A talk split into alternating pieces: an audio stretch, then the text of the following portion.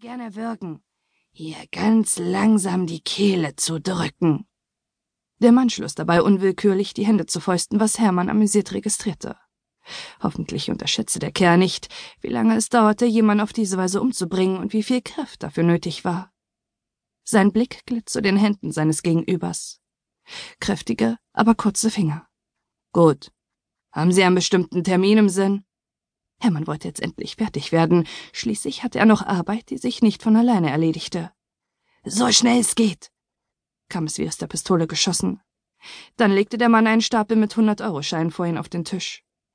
Hermann zog überrascht die Brauen hoch. Eine Anzahlung war normal in seiner Branche, aber das schien der komplette Betrag zu sein. Nehmen Sie ruhig, forderte der Mann ihn auf. Ich vertraue Ihnen. Können wir bitte noch etwas darüber reden? Es war ihm augenscheinlich wichtig, und vermutlich erregte es ihn, wie Hermann das einschätzte. Deshalb nahm er den Stapel Scheine und begann in aller Seelenruhe sein Geld zu zählen. Dazu machte er eine auffordernde Kopfbewegung. Der Kunde ließ sich nicht lange bitten. Ich träume schon seit Jahren davon, müssen Sie wissen. Jeden Abend, wenn ich im Bett liege, stelle ich es mir vor. Ich weiß nicht, wie oft ich schon darauf, ja, gewichst habe.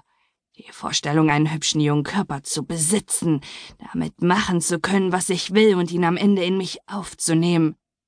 Er schüttelte sich, aber es war ein wohliges Frösteln, das ihn da überkam, was Hermann an seinem entrückten Gesichtsausdruck erkennen konnte. Das stelle ich mir so geil vor, fuhr der Kunde fort. Einen Schenkel zu streicheln und sich dabei vorzustellen, wie er wohl schmecken wird bei jedem Bissen des Essens an denjenigen zu denken, dem man das Fleisch zu verdanken hat. Können Sie das verstehen? Hermann dachte darüber nach. Er hielt zehntausend Euro in der Hand, dafür konnte er so einiges verstehen. Sie bekommen noch einen Bonus, wenn wir fertig sind, versprach der Kunde. Hermann nickte zufrieden. Ich verspreche Ihnen, dass Sie nicht enttäuscht sein werden, sagte er zum Abschied und klopfte dem Kerl freundschaftlich auf die Schulter. Hermann hatte sich einige Gedanken darüber gemacht, wo er eine Jungfrau in dieser Altersgruppe auftreiben könnte.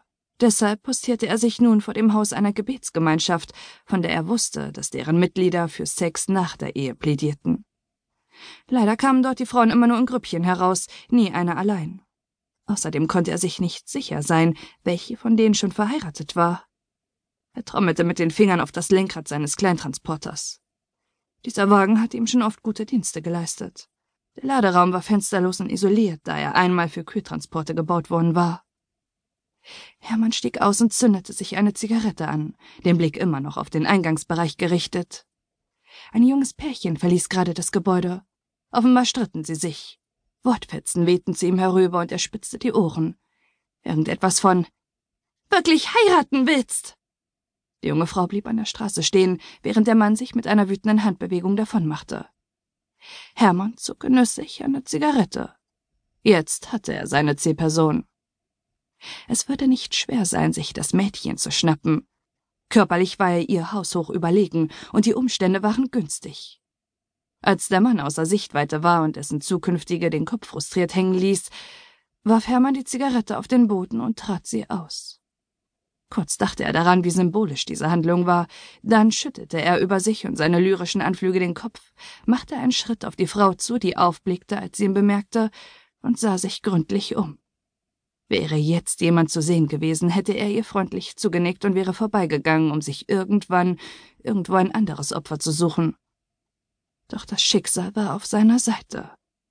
Diese hier sollte es sein. Er lief an ihr vorbei, drehte sich hinter ihr in einer geschmeidigen Bewegung um und presste ihr von hinten eine Hand über Mund und Nase. Zufrieden schleppte er sie auf die gegenüberliegende Straßenseite, an deren Bordstein sein Wagen stand. Es dauerte nicht mal eine Minute. Da war sie im Laderaum verstaut, unsichtbar für die Umwelt. Keine Sekunde zu früh.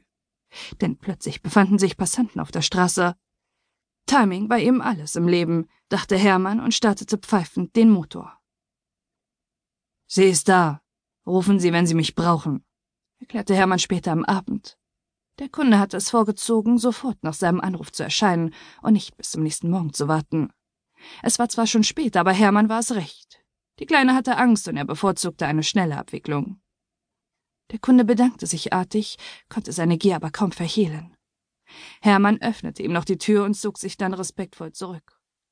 Es ging